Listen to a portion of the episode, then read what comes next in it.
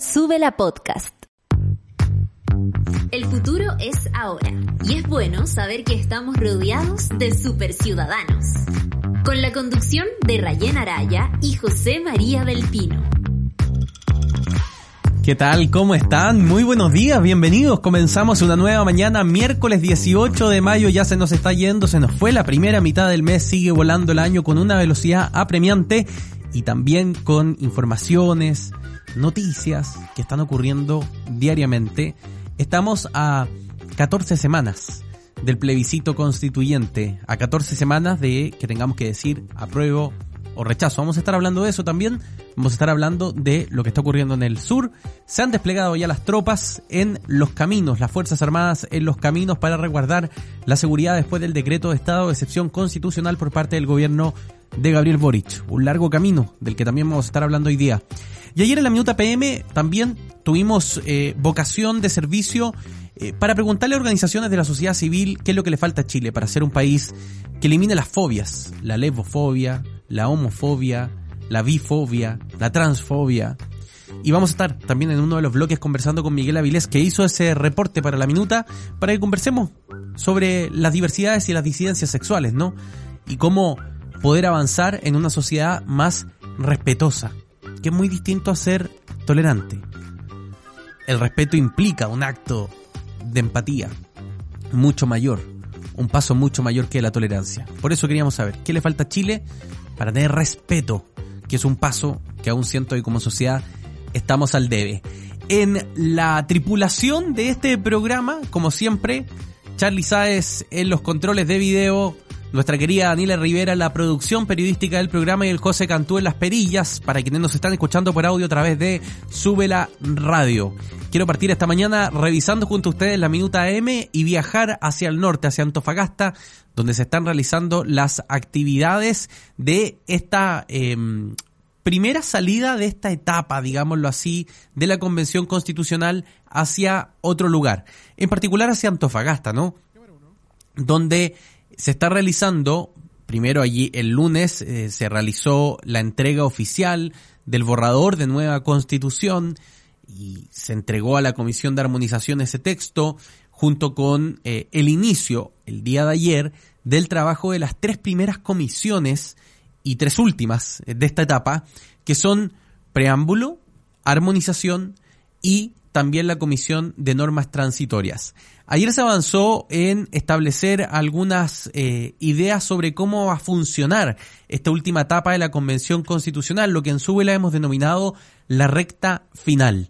Por ejemplo, en la Comisión de Armonización se estableció que hay un capítulo de preámbulo, que va a ser el texto que entregue la Comisión de Preámbulo, 13 capítulos tentativamente orgánicos sobre la Constitución, los derechos, etcétera, y un último capítulo, el 14, una cápita, un apartado especial con normas transitorias. Por su parte, la Comisión de eh, Normas Transitorias estableció que el trabajo va a ser a partir de los ejes temáticos de la Constitución y por eso ayer se leyeron los informes de normas transitorias que propusieron, por ejemplo, la Comisión de Sistema Político de Derechos Fundamentales.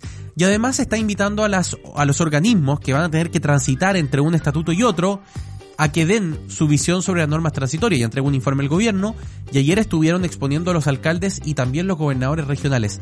Finalmente, Preámbulo estableció que van a revisar las 12 iniciativas populares de preámbulo que han llegado y eh, los mecanismos para poder hacerle cambios a los textos que vaya sistematizando la coordinación de la comisión para poder eh, trabajar en ese preámbulo. Así que ya están trabajando, lo están haciendo a ritmo, a ritmo rápido en la mañana y en la tarde, doble jornada de trabajo, van a estar hasta el viernes donde va a ser el plenario para eh, aprobar las primeras cosas en el pleno respecto al trabajo de estas tres comisiones que están desplegados en Antofagasta en las ciudades de Calama, Tocopilla y Antofagasta y también están realizando actividades territoriales en algunos sectores, villas, poblaciones eh, con la sociedad civil, lo que por cierto se agradece ese proceso de sociabilización sobre este eh, proceso constituyente que a veces se ve tan tan árido, ¿no? Tan, tan poco comprensible. Pero están desplegados al menos en la segunda región.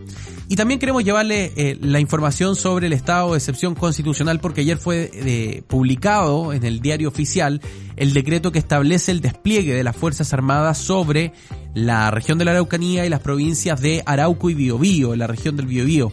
Ahora bien, se nombraron a los jefes de zona, en uno es un almirante de la Armada, en el otro un general eh, de ejército y ayer por la noche empezó el despliegue de las distintas Fuerzas Armadas hacia las localidades. Por ejemplo, vimos salir imágenes de eh, militares y también de la Armada desde los regimientos que tienen en eh, Concepción, seguramente para ser desplegados en Arauco y en Biobío. Lo mismo ocurrió ayer en Temuco. Y si bien este estado de excepción es acotado y tiene su circunscripción eh, asociada a los caminos de la ruta, el decreto establece que eventualmente eso puede cambiar. De hecho, deja abierta la posibilidad de proteger infraestructura crítica y también todas las medidas que sean necesarias para cumplir con el objetivo general que tiene el decreto. Por tanto, si bien parte como una medida acotada, el decreto ya establece la posibilidad de escalar el nivel de despliegue de los militares en la zona. Nosotros lo vamos a estar siguiendo de cerca porque, por cierto, es algo que le interesa al país. Es un camino complejo que ha debido seguir el gobierno de Gabriel Boric, que le ha generado división interna dentro de su propia coalición, falta de acuerdo y que finalmente lo termina empujando a tener que ocupar la herramienta que tenía a mano en la Constitución, que es exactamente la misma que ocupó Sebastián Piñera. Si bien, en el caso de Boric, desde una perspectiva acotada, es el mismo instrumento y evidentemente que eso tiene un simbolismo porque en el pasado este instrumento había sido fuertemente criticado y ahora este instrumento se vuelve a utilizar. Los atentados que ocurrían hace cinco meses atrás eran similares en, eh, en forma, ¿no? Atentado incendiario, asesinato, a los atentados que ocurren hoy. Eh, por tanto, cabe la pregunta y se la hacen desde su propia coalición, ¿no? Desde el Partido Comunista, el Frente Amplio, ¿qué cambió en cinco meses? Que ante los mismos atentados estamos ocupando la misma estrategia de Sebastián Piñera. Es una buena pregunta para que nos hagamos y nosotros nos vamos a separar, vamos a hacer nuestra primera pausa esta mañana porque a la vuelta va a estar Miguel Avilés con nosotros conversando sobre el Aida Hobbit eh, el Día Internacional contra la discriminación, contra la transfobia, contra la homofobia, la lesbofobia y la bifobia y queremos eh, ver cómo le fue en su reporteo ayer y qué reflexión podemos realizar junto a ustedes. Opinen, hashtag superciudadanos, hashtag superciudadanas, hashtag superciudadanas porque están ocupándolos todos y los leemos a la vuelta de esta pausa comercial.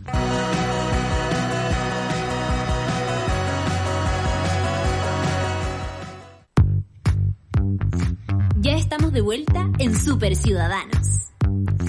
Bien, y seguimos haciendo este Super Ciudadanos de hoy día miércoles 18 de mayo, se los anticipábamos antes del corte musical.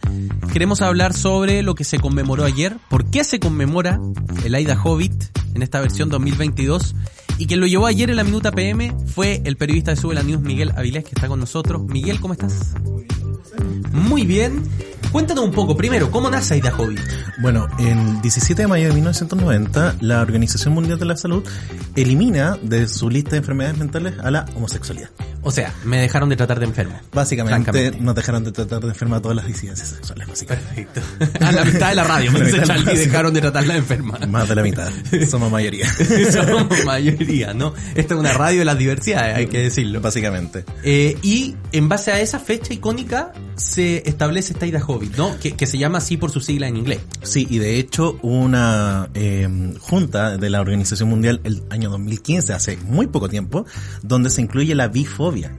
Entonces es algo que eh, es una conmemoración contra la discriminación, contra la fobia hacia las disidencias sexuales y de género, que son muy importantes recalcar, lo que no es lo mismo disidencia sexual y de género, y que eh, a la larga es una fecha de visibilización para que se implementen políticas públicas en diferentes partes del mundo para evitar la violencia contra eh, las personas que sean gay, lesbianas, bisexuales, transexuales, queer, asexuales, demisexuales, intersexuales, etcétera.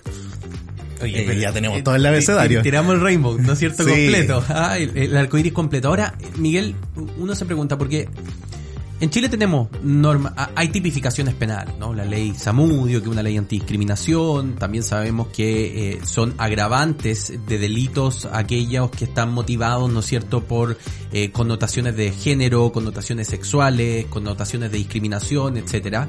Pero una cosa es que la norma establezca y otra la sociedad como porque yo partía este programa haciendo una diferencia, ¿no? La diferencia entre tolerancia y respeto. Sí. Eh, porque yo puedo tolerar, y, y tolerar puede ser un gesto de aun cuando me desagrada, ok, lo voy a obviar.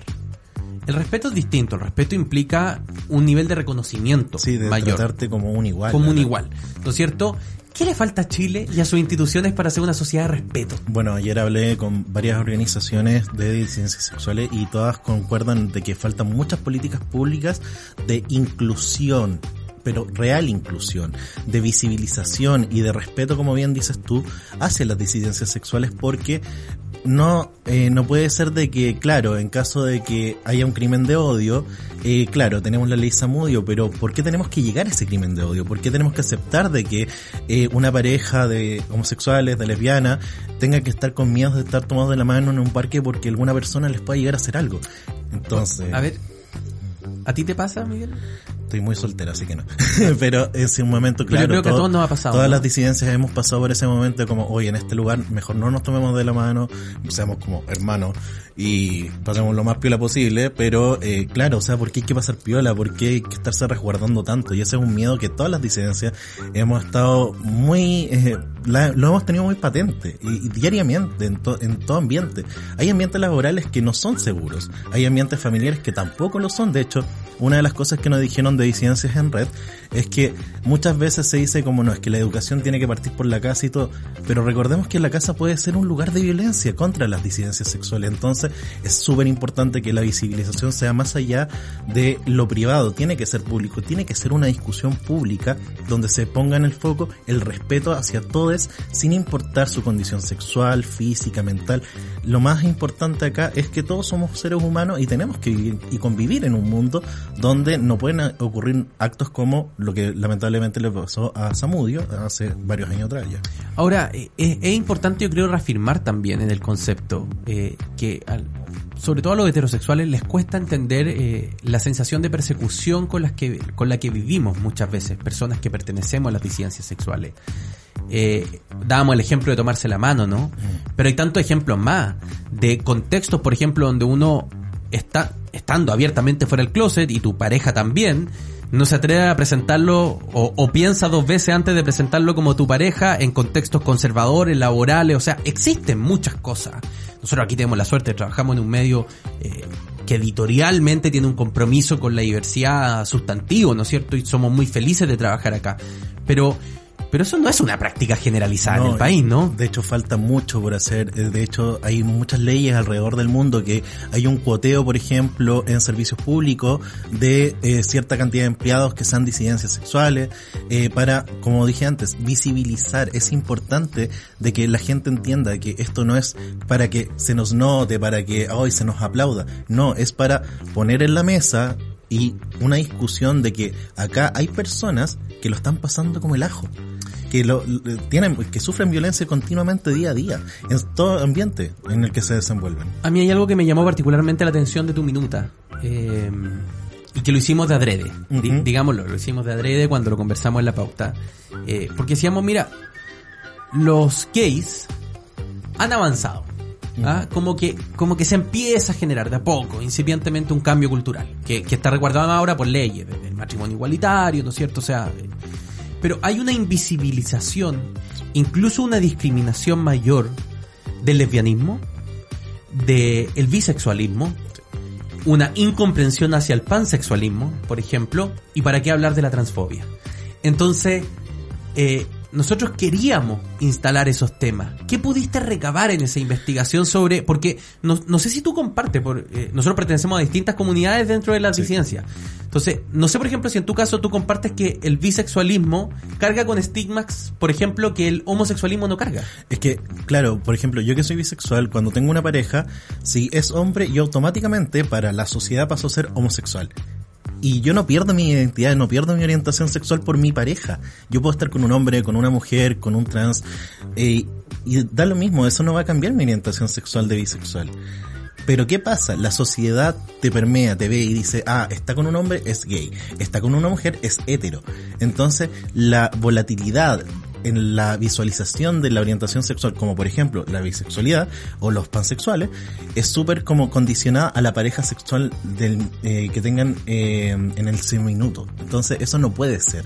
Porque claro, un, un homosexual o una lesbiana es como ya, tiene una pareja hombre o mujer, entonces, ah, ya, está todo bien, no hay ningún problema en ese sentido si es que lo llegan a aceptar. Pero los bisexuales, claro, estamos súper invisibilizados. O sea, de hecho tenemos un día eh, en conmemoración a la identidad eh, bisexual, que no recuerdo cuándo es, pero creo que es en junio. Y me... Qué mal bisexual. No, soy pésimo bisexual. De hecho, No, eh, broma, por si acaso. voy a contar una pequeña anécdota rápidamente, pero a mí me entrevistaron en Revista Paula hace mil años por esa conmemoración y ni me acuerdo la fecha. Soy pésimo. Pero está porque es necesario eh, reforzar a la gente que existimos. Algo que, una palabra, eh, estamos aquí pertenecemos a la sociedad, o sea, nosotros llegamos a nuestros lugares de trabajo, a nuestros lugares de estudio. Es súper eh, impactante que, por ejemplo, ayer el ministro Ávila eh, informa que para el segundo semestre se espera una ley eh, de educación sexual integral. ¿Por qué ocurre esto? Hasta la fecha, que estamos recién a mayo, han habido 247 denuncias por eh, maltrato hacia estudiantes por su orientación sexual, por su identidad de género. Entonces no pueden seguir ocurriendo estas cosas. 247 en cuánto? Llevamos dos meses y medio de clase. dos meses y Para medio que de seamos francos, O sea. ¿y, cu- ¿y cuántas no se llegan a formalizar? Porque esas son las denuncias formales. O, o cuántas se ocultan porque a los papás les da vergüenza que al niñito lo estén molestando por fleto. Perdón que Claro. lo diga, la- le- lo estoy diciendo en los términos burdos que se utilizan, que, ¿no es cierto? Como dices tú, muchas veces la misma fami- familia invisibilizan eh, eh, la orientación sexual de las niñas o la identidad de género o la expresión de género de las niñas para eh, decir como no, si este problema no es problema. Y ahí viene el, el, el, el tío, el, mismo tío el comentario del o me salió huequereque O que me le dice, pero camina como hombre, pues huevo, para que no te moleste. Y cuando la voló la mijito. No, pues. O sea, de, de partida estamos en un mundo altamente heterosexual donde en cada, en cada fase de la vida todos los homosexuales, bisexuales, lesbianas se nos preguntó y la polola y el pololo y es como, pucha, siempre se asume de que todo el mundo es heterosexual. Cuando no es así, sabemos que no es así. Hay un porcentaje. Y misión el día de mañana para los que queremos ser Claro. eventualmente padres de cómo se cría a los hijos en ambiente seguro. Último, nos quedan 30 segundos, Miguel. ¿Algunas eh, medidas concretas que hayan pedido las organizaciones de la sociedad civil con las que hablaste? Bueno, no, no basta solo izar una bandera, acá tienen que haber políticas públicas y privadas donde se eh, imponga el respeto en ambientes laborales, educacionales y hacia las disidencias sexuales. No puede volver a pasar un caso de discriminación por odio, porque una persona sea gay, bisexual, lesbiana, que eso lamentablemente ocurre día a día en nuestro país y en el mundo lamentablemente. Perfecto. Miguel Avilés, periodista de Sube la News, contándonos su minuta de ayer, que fue una minuta con vocación de servicio para las comunidades, las disidencias y diversidades sexuales y de género. Y aquí en Súbela saben que estamos muy comprometidos no solo con promover el respeto, sino que promover con, con todo la inmersión de esas diversidades en los distintos espacios de opinión de nuestro país. Nos volvemos a separar unos minutos y estamos de vuelta con más Super Ciudadanos.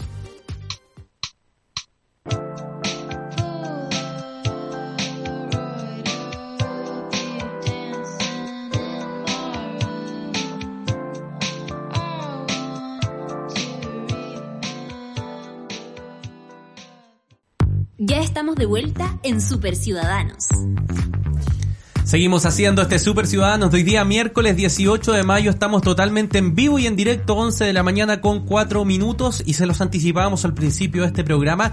Queríamos hablar sobre los nuevos hubs de creación, el trabajo colaborativo, los espacios, cómo han cambiado también las culturas organizacionales de las empresas, la retroalimentación. Y para hablar de ello estamos con eh, mi- Manuel Ursúa, gerente general de LIF, que está con nosotros. Manuel, bienvenido a este Super Ciudadanos Muchas gracias. son los super ciudadanos destacados de esta semana porque eh, nosotros todos los miércoles tenemos acá a alguien que está haciendo un cambio positivo o que creemos que editorialmente está haciendo un cambio positivo para la sociedad. Y esta semana creemos que IF, que además vamos a transparentar, es el lugar donde Súbela está inmerso en un muy rico ambiente, en un ecosistema de emprendimiento, hace un cambio positivo en la sociedad. Quiero partir preguntándote cómo nace IF, cómo llegan a esta idea de eh, tener estas oficinas flexibles, estos espacios de entendimiento entre distintas empresas.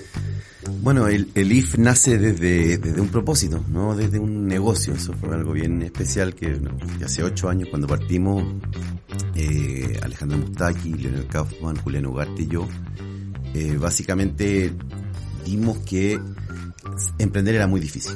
Y en ese momento en el país, eh, si tú emprendías, tenías que hacerlo de una manera muy solitaria, lo cual era más difícil todavía. Nosotros en particular teníamos suerte porque teníamos de alguna manera buenas redes o, o familias que nos habían apoyado, o qué sé yo.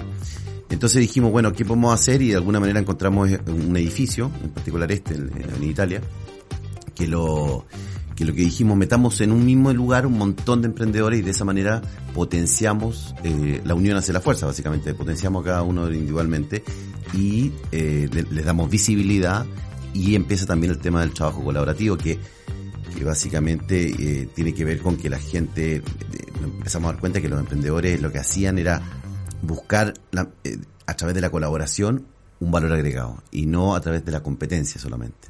O sea, se puede dar que eh, hayan tres empresas que parecen de rubros tremendamente distintos, que puedan complementar su oferta de producto y finalmente todos terminen ganando de, esta es. unión que, que, ojo, digámoslo, porque quiero contarle a nuestros auditores que uno acá se toma un café en un espacio colaborativo, donde se encuentra con gente de otras empresas, donde te vas haciendo amigo, vas conociendo lo que hacen.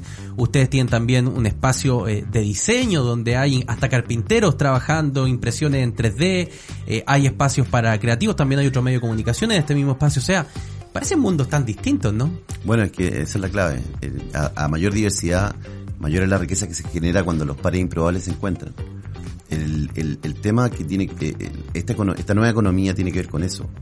Eh, cuando tú te, complementas con, a mayor diversidad tu complementación, el producto o el servicio que resulta es totalmente eh, improbable. Y generalmente esa es la innovación, la agregación del valor de la diversidad. ¿Y qué historia eh, tú, tú recuerdas en estos años de historia que tú digas, oye, mira, aquí se generaron algunos match bonitos, algunas cosas que, que a nosotros en nuestra historia nos hacen sentir un poco orgullosos?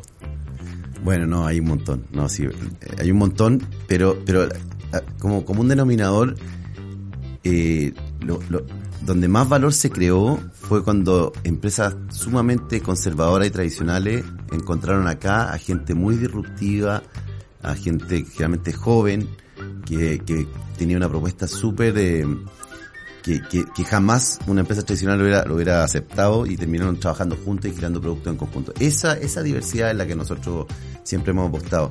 Todo lo bueno del mundo anterior con todo lo, lo nuevo del, del de- o sea, lo mejor de los dos mundos básicamente, cuando se encuentran ellos. Tú me hablabas un poco de, de- de la cultura organizacional, fuera de micrófono. Estábamos esperando para salir al aire, ¿no es cierto? Y me decía, oye, mira, sí, hasta el diseño de las oficinas cambió.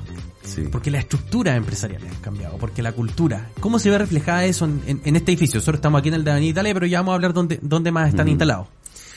Claro, bueno, es que eh, la jerarquía en una organización hoy día ya no es como era antes. Por lo tanto, esa oficina donde estaba ese señor, una- eh, como súper alejado del entorno, donde él estaba, eso ya se, acabó. Hoy día eh, hay un liderazgo más que una jerarquía y, y- y- y las empresas trabajan también de una manera, o los equipos como célula. Eh, y, y por, ta- y por tasking, o sea, por, por tareas, no por horas de trabajo sentado en un escritorio. Y esa es la empresa moderna y esa es la empresa que, que en el fondo est- esto es una tendencia que las empresas tradicionales van a ir hacia allá. Eh, esto eh, no para. O sea, definitivamente hoy día las grandes compañías, o sea, las nuevas y grandes compañías trabajan de esta manera.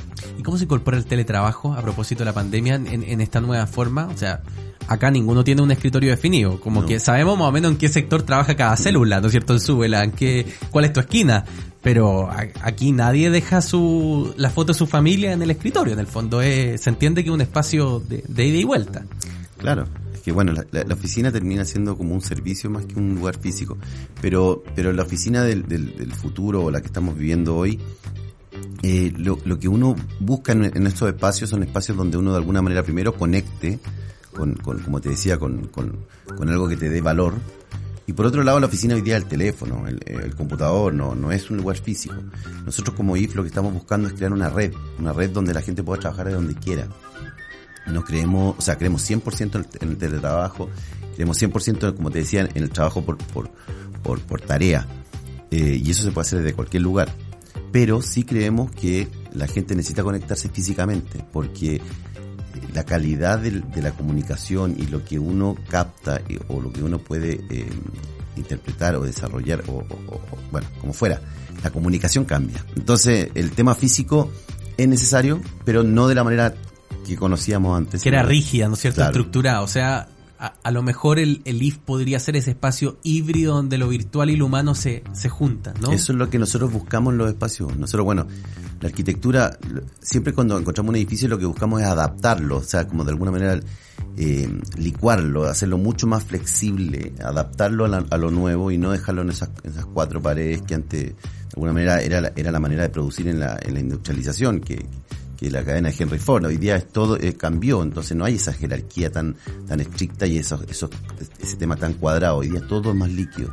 Entonces, de alguna manera lo que buscamos es que estos espacios sean espacios de inspiración, de creatividad, eh, de conexión. Y son además lugares arquitectónicamente llamativos. ¿Dónde estamos ahora? Con- Contemos un poco. Estamos en Avenida Italia, pero, pero este edificio tiene su historia. Claro, bueno, el tema de, de- de- de recuperar espacio es, es- muy romántico y es muy lindo, es buenísimo, eh, porque te vuela la cabeza. Esta era una fábrica de sombrero, que obviamente es una industria que no sé si hoy día esté, o sea, obviamente no es la industria que era hace 100 años. No, y yo, yo creo que en Chile son contados con la, en, en nuestra, en nuestros dedos de la mano los que siguen haciendo sombreros de manera Claro. artesanal, seguramente. Claro, pero esto era medio industrial, ¿viste? era una, era una cosa bien power. Y bueno, y hoy día es una fábrica de ideas. De alguna manera eh, se adaptó y, y buscamos que el edificio se conservara, porque en realidad eh, tiene un- un- una impronta, no- no- nos recuerda cómo el mundo está cambiando, pero sin que el edificio eh, se, se, se destruya, al contrario, que muestre su identidad, su cultura. no, no, nos encanta. La verdad que ese es el, el gran desafío, cómo adaptarnos. Y se hicieron del Teatro Italia también, que está al lado. Sí, sí. El teatro, bueno, es que el teatro es clave para poder mostrar a los emprendedores.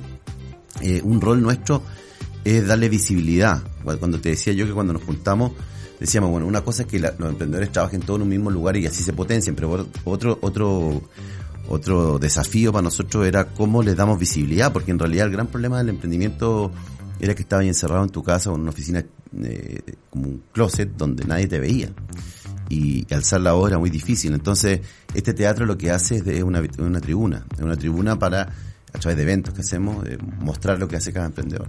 En todo caso, por suerte, gracias a Dios, el emprendimiento hoy día está súper de moda y los emprendedores hoy día de alguna manera ya tienen cómo mostrar lo que hacen.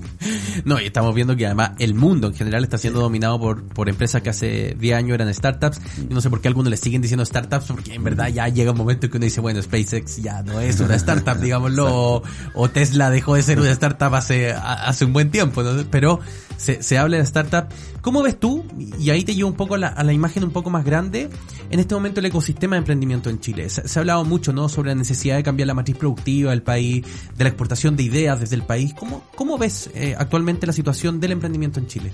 Lo veo súper bien, lo veo súper bien. Eh, el ecosistema de, emprendimiento de Chile, la verdad que, que- que ha ha ido madurando. Cada vez eh, eh, las piezas que le faltaban se han ido se han ido agregando, sobre todo el tema del financiamiento. Eh, Corfo juega un rol increíble. Eh, no, la verdad que, eso no tiene más que crecer. Eh, ahora, igual la parte eh, es súper importante entender que emprender es, un deporte de alto riesgo, o sea, 8 de cada 10 van a fracasar. Pero mm, pero pero hay que hacerlo, porque en realidad las cosas que no la pasión es la clave. Eh, una cosa es la idea, otra cosa es la plata que uno necesita, pero la pasión hace que, que el emprendimiento siempre va a estar. Manuel, ¿dónde los pueden encontrar? ¿Dónde, si nos está escuchando alguien y dice, oye, ¿sabes qué más? Ya, yo un emprendimiento, ya la casa se me hizo chica, estoy con gente aquí todos los días, tengo reuniones, necesito salir a buscar un espacio colaborativo, un espacio que me permita instalarme. ¿Cómo se pueden contactar con en ifchile.com, Así de simple. sí, ifchile.com. ¿Y cuáles son las alternativas que tienen? Eh, No, está, tenemos- está aquí, pero tú me decías, ya vamos, en ocho lugares. Y, Sí. y yo te decía, y, y yo que trabajo aquí no los conozco todos, entonces con- contémoslo. Bueno, estamos en Viña, eh, en Santiago estamos en- principalmente en la línea 1 del metro, estamos en Providencia con, bueno, aquí en Italia, en General Calderón, ahí en la costanera, con casi con dos cuadras más arriba de Malmón. Estamos en, en, en Endaya, en el Golf. Estamos en Vitacura. Estamos en la Dehesa, en Lo Barnechea. Eh, y estamos abriendo hoy- este año cuatro espacios más. Vamos a tener 12. ¿Hacia qué sector se puede anticipar o no? La- generalmente la línea 1 del metro es donde más los emprendedores Sí. necesitan porque eh, eh, es súper eficiente en cuanto a no perder el tiempo. Eh, cuando uno emprende, uno está en una dinámica que no puede perder tiempo. Entonces la línea 1 del metro ayuda mucho a, a- a eso. Es la columna vertebral de la ciudad. Exacto. Básicamente. Ya, ya vimos antes de ayer lo que pasa cuando la línea 1 falla, ¿no es cierto? Sí. Cómo, cómo el centro se, se estabiliza completo. Es que, bueno, eh, eh, es clave, como te decía, la productividad. La productividad, andar perdiendo tiempo en, en- en tiempos de traslado, eso nos dimos cuenta que era lo, peor que podía pasar. Y, y, de alguna manera, eh, cuando tú como emprendedor tenés que ir a una notaría, tenés que ir a un banco, tenés que ir a un cliente o un proveedor, tenés que estar en un lugar que, que sea neurálgicamente eh, eficiente. Y el emprendimiento que quiera venir, eh, me imagino que los arriendos son anuales, hay, hay No, no, no, distintos tipos de modalidades. No, no, no, son flexibles, son flexibles, son por puesto, no son por metro, son por persona, como un gimnasio, son suscripciones, son oficina como un servicio. Eh, es por- puede ser por un mes. De hecho, eh, vamos ahora a sacar un, un- un producto por, por día. Ah, o sea, Sí. necesito un par de días por hora, tener sala- reuniones. Sala, de reuniones por hora y, y escritorios por día. O sea, en el fondo yo puedo tener mi emprendimiento y, y, no sé, quiero reunirme con un inversionista y quiero decir, oye, no, yo quiero, Exacto. quiero atenderle una buena sala de reuniones, Exacto. lo, lo Sí. cito al IF. Exacto. O sea, al, final esto es a la carta. El- Exacto. Lo que usted necesita aquí lo encuentra. es como una, es como un gimnasio. Uno puede ir cuando quiera y, ocupar y ocupar la red, que eso es lo bueno. Lo bueno del IFE es que uno puede estar acá en, Italia, pero puede ocupar las salas de reuniones siempre en, en, en Endaya, donde fuera, cerca de tu cliente o tu proveedor. Ah, o sea, el, el- el- se extiende, ¿no? Sí, una red. Ahí es un poco distinto al gimnasio, porque en el gimnasio uno por lo general queda amarrado. En una sede. Bueno, pero hay, hay otros que creo que... que tienen intercede, pero se paga más. Sí, sí, sí. se paga más. Pero, Acá no. pero, pero es interesante esa movilidad, porque acá además se ejercita la musculatura del, del mundo del emprendimiento. Es que bueno, es que lo que pasa es que la gente toda vive en diferentes lugares, entonces la idea es que, que si, yo, si una empresa tiene que juntar a su gente en- cerca de, de la gente donde está el back office, allá donde están los vendedores acá, entonces de alguna manera uno está moviéndose, como digo, bien líquido, no, no rígido. Tenemos que romper con la rigidez del trabajo. ¿Cuál es el futuro? Eh, ¿cómo, ves este, este emprendimiento Chile, el IF, en, en 10 años más? ¿Qué, qué te gustaría? ¿Cuál es ese ideal? Bueno, a mí, a, a- a mí me gustaría que, que, que la gente que tiene mérito, la gente que trabaja, tenga las mismas oportunidades que los que no lo tienen. Básicamente buscar eh, infraestructura, que es lo que estamos tratando de dar nosotros para que la gente eh, tenga eh, el- la opción de poder ser financiado, de poder ser visto, de poder trabajar y, y, y eso, eso es lo que buscamos. Ahora, hay, hay un desafío por delante, nada más que el país vive momentos de, de reacomodo y quizás eh, estas crisis son precisamente grandes oportunidades para generar y Total. propiciar los cambios culturales. Totalmente, ¿no? 100% es así. Manuel, última pregunta antes de que tengamos ya que ir cerrando esta entrevista. ¿Cuál es... Uno aquí respira, pero yo te quiero hacer pedir un ejercicio que es complejo, porque uno entra al lift, camina, sube la escalera, todo el mundo se saluda con todo el mundo.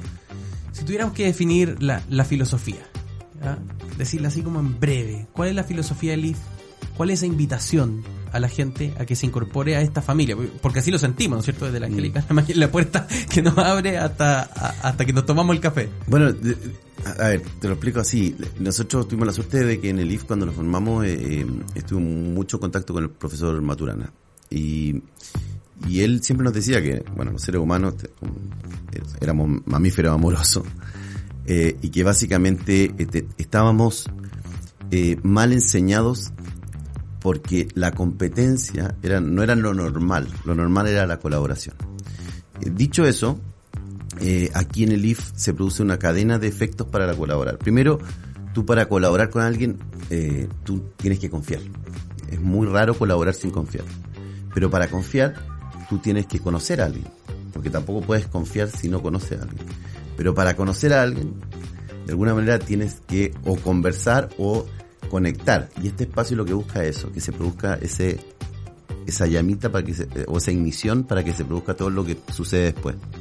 O sea, conocer, Conocer, confiar, conversar. conversar, confiar y colaborar. Exacto. Y luego crear, que eso ya sería lo máximo, que después de la colaboración viene la co-creación, que es como el producto terminado de algo como te decía, de, de gente que no tenía por qué conectarse. Ahí está la filosofía LIF. Manuel Ursúa, gerente general de LIF, muchas gracias por haber estado con nosotros. Son los super ciudadanos destacados de esta semana con eh, su impulso al emprendimiento, a la colaboración y a estos espacios, ¿no? A la carta de cualquier emprendedor para que todos sientan que hay un ecosistema que los puede apoyar aquí en Chile. Muchas gracias. Y a todos ustedes agradecerles por haber estado con nosotros en este nuevo Super Ciudadanos, 11 de la mañana con 20 minutos. Ya nos despedimos, nos reencontramos mañana, como siempre, 10 y media de la mañana en un nuevo Super Ciudadanos.